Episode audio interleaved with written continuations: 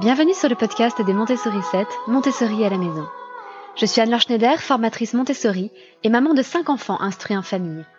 Ma mission, c'est d'aider les parents, les assistantes maternelles, bref, tous ceux que dans notre communauté nous appelons des souricettes, à mettre en pratique la philosophie Montessori chez eux, avec leurs enfants ou les enfants qu'ils gardent. Dans ce podcast, nous parlerons donc de pédagogie Montessori, mais aussi de discipline positive, d'instruction en famille, ce que l'on appelle aussi l'école à la maison, de co-schooling et de bien d'autres choses encore. Et voici notre dernier épisode, du moins pour l'instant, dans cette mini-série spéciale pour décortiquer les objectifs directs et indirects de différents domaines d'activité Montessori. Aujourd'hui, nous abordons donc les activités de calcul Montessori, plus spécifiquement entre les âges de 3 et 6 ans, même si on fera des petites incursions sur quelques activités qui se déroulent aussi après entre 6 et 9 ans.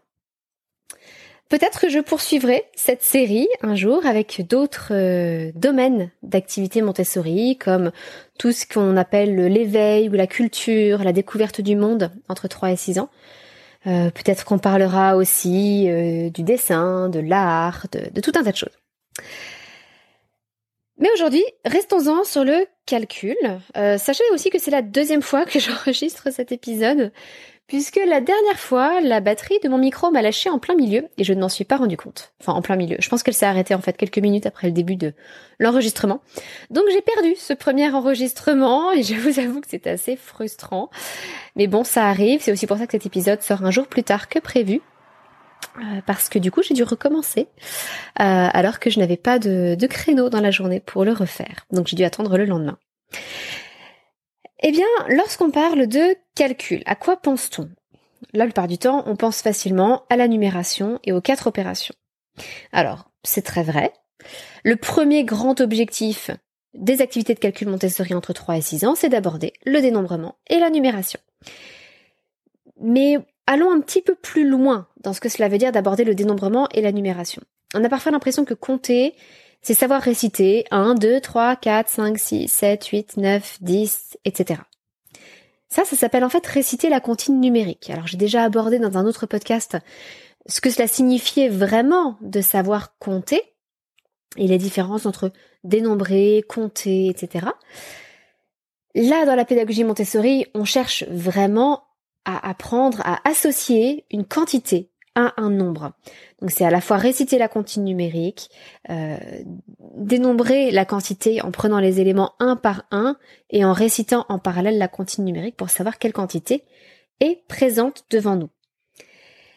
Et dans ce cadre de l'apprentissage de la numération et du dénombrement, on va apprendre évidemment aux enfants le système décimal, mais on va aussi apprendre différentes représentations des nombres qui leur seront utiles plus tard en fonction de leurs besoins. Je m'explique. On a des représentations des nombres à travers les perles dorées, qu'on appelle aussi le matériel de la banque.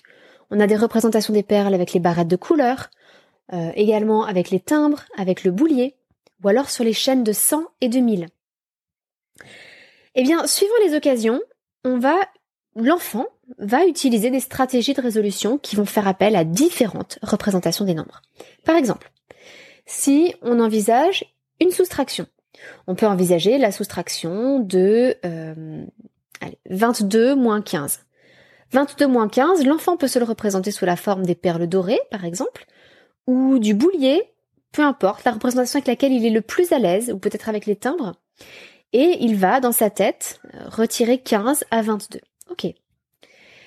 Mais si on veut calculer à quel âge est mort quelqu'un, par exemple, entre 1950 et 1978.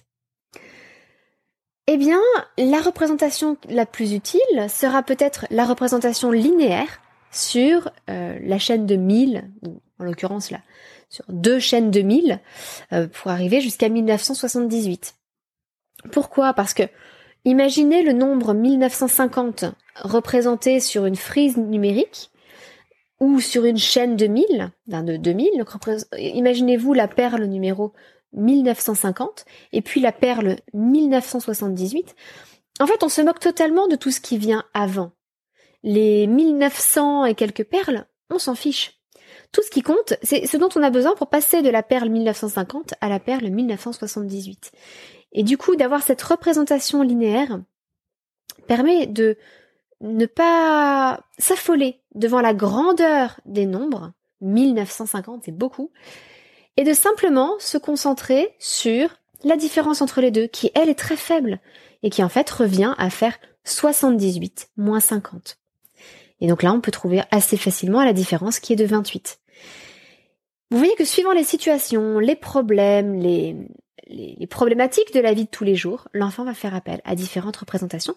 Et c'est le premier objectif des activités de calcul Montessori, c'est de l'aider à se forger ces différentes représentations mentales des nombres. Deuxièmement, évidemment, on va travailler aussi les opérations. C'est très juste, mais on ne va pas aborder les opérations sous l'angle de la technique opératoire uniquement. La technique opératoire en soi ne suffit pas, ce n'est rien. Si on sait faire les choses sans savoir pourquoi, un jour ou l'autre, on va oublier comment on fait les choses et on ne pourra pas retrouver la technique opératoire parce qu'on n'aura pas compris euh, pourquoi il y avait cette technique opératoire.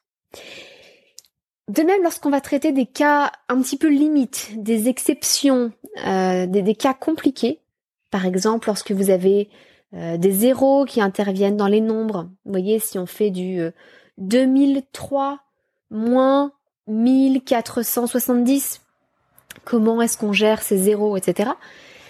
La technique opératoire pure risque de poser problème dans certains cas. Et donc il est important d'avoir compris ce qui se passe derrière, le véritable mécanisme profond de l'opération, parce qu'alors la pure technique opératoire devient évidente. Troisième objectif, on va travailler les rapports entre les nombres. Grâce à ces représentations mentales dont je vous parlais, l'enfant va pouvoir comprendre les rapports entre les nombres, les proportions des objets. Euh, l'enfant va être assez à l'aise avec le système décimal, la hiérarchie des nombres, etc. Et euh, va avoir, grâce à ces représentations concrètes des nombres, une vision très claire de leur euh, proportionnalité, comme je vous le disais. Alors ça peut paraître un petit peu abstrait. Ce que je veux dire par là, c'est que si vous prenez le cabinet de géométrie Montessori, par exemple, vous allez avoir des rectangles de différentes tailles. C'est-à-dire qu'il y a un côté qui fait toujours la même dimension, et l'autre côté est plus ou moins grand. Vous avez des rectangles de différentes formes. En revanche, on peut imaginer deux rectangles qui ont exactement la même forme, mais pas la même taille. Donc ça, ce sont les rapports entre les nombres. Euh, et ces rapports entre les nombres, ce sont des notions mathématiques, évidemment, qui vont préparer aux fractions, qui vont préparer à tout un tas de choses. Euh, le fait qu'il y a le même rapport entre 1 et 3 qu'entre 2 et 6, c'est quelque chose que l'enfant va pouvoir percevoir sensoriellement, mais c'est quelque chose que l'enfant va retrouver partout dans sa vie, partout dans le monde. C'est un outil pour mieux appréhender le monde. Dans l'Antiquité, par exemple, on considérait que pour que un bâtiment, un temple ou quoi que ce soit soit harmonieux, il fallait que ces dimensions, euh, que le, rapport entre ces dimensions corresponde au nombre d'or. C'est-à-dire qu'il fallait que euh, la largeur, par exemple, soit égale à la hauteur multipliée par le nombre d'or. Et on considérait que c'était un signe d'harmonie.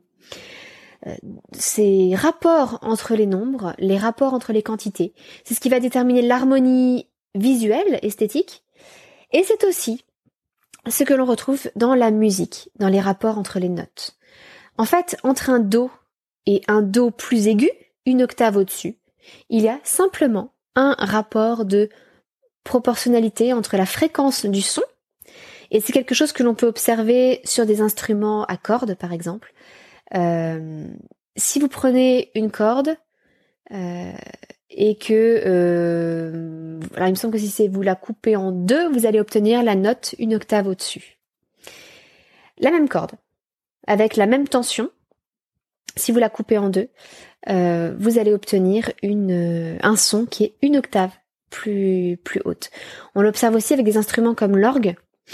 Euh, dans les tuyaux de l'orgue, si un tuyau est deux fois plus petit qu'un autre, vous allez avoir un son qui est une octave au-dessus.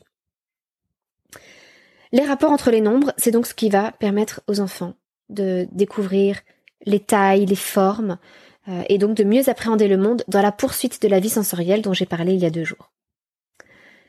Quatrième objectif, qui peut paraître très loin des enfants de 3 à 6 ans, c'est que l'on va aussi aborder, au-delà du calcul, des notions d'algèbre et ses rapports avec la géométrie. Alors techniquement, techniquement l'algèbre, on va surtout la travailler avec un matériel de vie sensorielle qu'on appelle les cubes du binôme et du trinôme, qui représentent en fait des équations algébriques. Alors, sans support visuel, sans pouvoir vous montrer comment ça se, comment ces cubes sont une représentation géométrique de ces équations algébriques, je ne vais pas pouvoir vous l'expliquer là à l'oral dans un podcast. Quelque chose que je fais en détail dans la formation vie sensorielle, justement pour expliquer ce que l'on prépare à travers ce matériel. Mais sachez simplement que euh, dans ces cubes du binôme, qui sont constitués de, petits euh, parallélépipèdes et des cubes qu'on assemble pour former un grand cube, eh bien, en fait, il s'agit de la représentation géométrique de a plus b au cube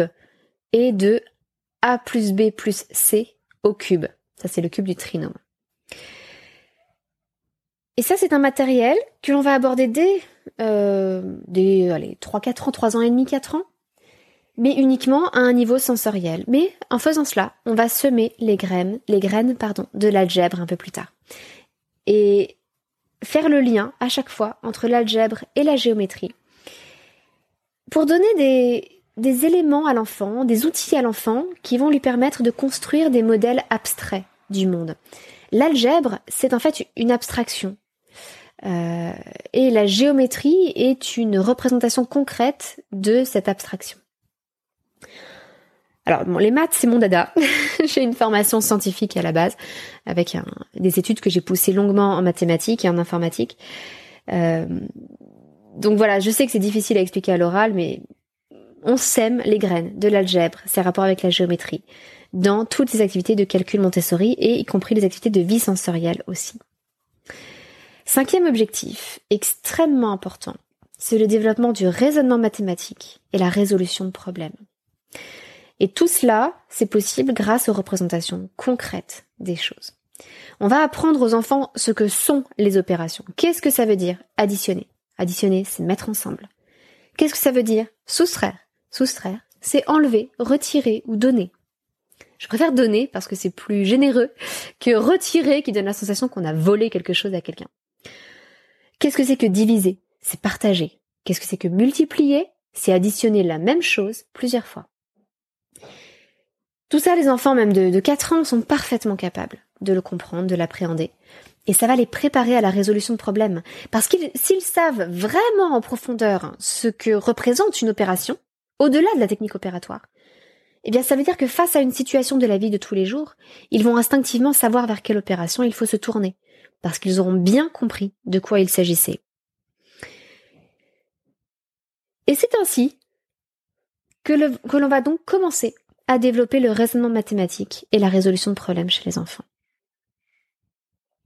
Sixième objectif, qui là est une grande ouverture sur d'autres domaines, c'est qu'en travaillant des notions comme celle des grands nombres, à travers le matériel des hiérarchies par exemple, alors ce n'est pas un matériel que l'on aborde entre 3 et 6 ans, c'est plutôt un matériel que l'on aborde entre 6 et 9 ans. Le matériel des hiérarchies, c'est un matériel qui montre à l'enfant un tout petit cube unité, une barrette dizaine, une plaque de 100, un cube de 1000, un peu plus gros donc que le cube unité. Et ensuite, ce cube de 1000 on va euh, lui montrer une barre correspondante qui fera 10 000, une grande plaque épaisse euh, qui représentera 100 000, et un très grand cube. Euh, on prend un cube de 50 cm sur 15, 50 cm, enfin sur 50 cm de côté, généralement. donc ce très grand cube représentera un million. Et grâce à ce matériel, on va développer chez l'enfant la notion des grands nombres. Qu'est-ce que c'est qu'un million? Qu'est-ce que c'est qu'un milliard? Etc. etc. Et ces grands nombres, cette perception euh, concrète, encore une fois, de ce que sont ces grands nombres, ça va préparer les enfants à tout un tas de domaines qui utilisent de très grands nombres, comme l'astronomie. Les distances entre les planètes, les étoiles, etc., sont gigantesques est très difficile à appréhender pour les enfants. Rien que la taille de notre planète Terre, hein, on est dans les milliers de kilomètres, donc dans les euh, millions de mètres. Vous voyez que c'est gigantesque. Et ce n'est que la dimension de notre Terre. Je ne vous parle même pas de la distance entre la Terre et le Soleil. L'histoire également utilise des grands nombres. Alors, on a évidemment euh, les, les 2000 ans de notre ère après Jésus-Christ, là les 2021 ans. Euh, on a tout ce qui précède quand on aborde l'Antiquité, et là on revient plusieurs milliers d'années encore en arrière. Et lorsqu'on parle de préhistoire, on parle de centaines de milliers d'années. Euh, lorsqu'on parle de l'apparition de la vie sur Terre ou de l'âge de notre Terre, on remonte encore bien, bien, bien plus loin. Et puis, ça va également être utile en géographie. En géographie euh, physique, on va parler des dimensions, des tailles, la taille des montagnes qui font plusieurs milliers de mètres. On va parler aussi en, géographie de la géologie, de la formation des roches. Ces roches qui ont euh, des centaines de millions d'années, des centaines de milliers d'années, parfois des millions d'années on va parler de phénomènes très très lointains. Eh bien, grâce au matériel des hiérarchies, grâce à cette représentation concrète, l'enfant va avoir une notion de ce que représente, par exemple, la, durée, euh, le, moment très court de l'histoire pendant le, enfin de l'histoire, de la vie de notre planète pendant lequel il y a eu des hommes. C'est très très court par rapport à l'histoire de notre planète. Et que représente la durée pendant, à partir de laquelle il y a eu de la vie sur Terre? Par rapport à la, l'apparition de notre planète Terre elle-même. On se rend compte que la Terre est restée très longtemps sans vie. Et qu'ensuite, il y a eu de la vie sur Terre pendant extrêmement longtemps. Et la présence des hommes sur Terre, c'est, c'est une minute même pas une seconde à l'échelle de l'univers. Donc c'est une grande leçon d'humilité et c'est une très très belle ouverture sur le gigantesquement grand et également sur l'infiniment petit. Ça aussi en géologie, on va travailler les cristaux. Euh, et avant ça, avec les enfants, on aura travaillé les nombres décimaux. Et donc, après avoir travaillé les grands nombres, on va travailler les tout petits nombres. Et donc, on va travailler l'échelle des cristaux, l'échelle des molécules, l'échelle des atomes, l'échelle des électrons, des différentes particules subatomiques, etc. On va rentrer dans des choses infiniment petites. Et ça, c'est magnifique. Donc vous aviez peut-être une vision un peu euh, aride et austère du calcul en vous disant ce sont des maths, on résout des problèmes. En fait, ça ouvre à bien plus de choses. Ça nous permet d'appréhender le monde d'une autre façon, ça nous initie à la beauté, à l'esthétique, à l'harmonie entre les nombres. Parce que tout ce qui est harmonie, c'est une question de rapport entre les choses. Alors je vous récapitule rapidement euh, les, grands objectifs dont je vous ai parlé. Évidemment, les activités de calcul Montessori préparent au dénombrement et à la numération. Elles préparent également aux quatre opérations, avec une compréhension profonde des choses. Mais elles introduisent également au rapport entre les nombres, aux proportions, à l'harmonie et donc à la beauté, elles apprennent, on développe euh, grâce à tout ça euh, indirectement l'algèbre et la géométrie en semant des graines. Hein, entre 3 et 6 ans, on ne va pas aller très loin, quoique en géométrie on va déjà assez loin. Mais on sème des choses pour que l'enfant puisse appréhender plus tard des notions beaucoup plus complexes. En parallèle, on développe le raisonnement mathématique et la résolution de problèmes. Et enfin, grâce à l'étude des grands nombres et puis plus tard des tout petits nombres, eh bien, on prépare l'astronomie, l'histoire, la géographie, la géologie, euh, et cet émerveillement devant la, la petitesse, quelque part, de l'être humain, et cette grande leçon d'humilité devant euh, l'univers, devant la vie, devant tout cela. Si ça vous a intéressé, euh, n'hésitez pas à jeter un œil à ma formation calcul Montessori pour voir si les inscriptions ne seraient pas ouvertes en ce moment. Euh, elles sont ouvertes seulement à quelques moments pendant l'année, mais vous pouvez aussi vous inscrire sur la liste de diffusion euh, pour rejoindre notre communauté ouverte à tous, hein, qui s'appelle le Terrier des Montessori 7, et vous serez prévenu à l'ouverture de chacune des formations. J'ai été ravie de partager avec vous cette mini-série. Si elle vous a plu, n'hésitez pas à mettre un petit commentaire, par exemple sur Apple Podcast. euh, et à me le dire que ça vous a beaucoup plu et que vous aimeriez que je, si vous aimeriez que je prolonge cette série avec d'autres domaines d'activité Montessori. Et c'est quelque chose que je pourrais faire à l'avenir si cela vous intéresse. N'oubliez pas aussi que vous pouvez me poser toutes vos questions. Euh, et je tâcherai d'y répondre dans un épisode de podcast ultérieur. Pour ça, vous pouvez aller sur... Euh, alors tous les liens sont dans les notes de cet épisode, mais euh, vous pouvez aller sur le site des Montessori 7, sur la page podcast. Et vous avez un petit répondeur sur lequel vous pouvez me laisser votre message avec votre question. Et je pourrai ainsi vous citer, c'est-à-dire ajouter votre message au podcast pour répondre à votre question. C'était un plaisir, malgré tout, malgré la frustration, de réenregistrer, pardon, cet épisode et de vous imaginer en train de l'écouter. C'est un plaisir d'être dans vos oreilles une fois par semaine. Je vous donne rendez-vous mardi prochain pour le prochain épisode. Et d'ici là, je vous souhaite une excellente journée, une excellente fin de semaine. Et je vous dis à très bientôt. Votre petite sourisette, Anne-Laure.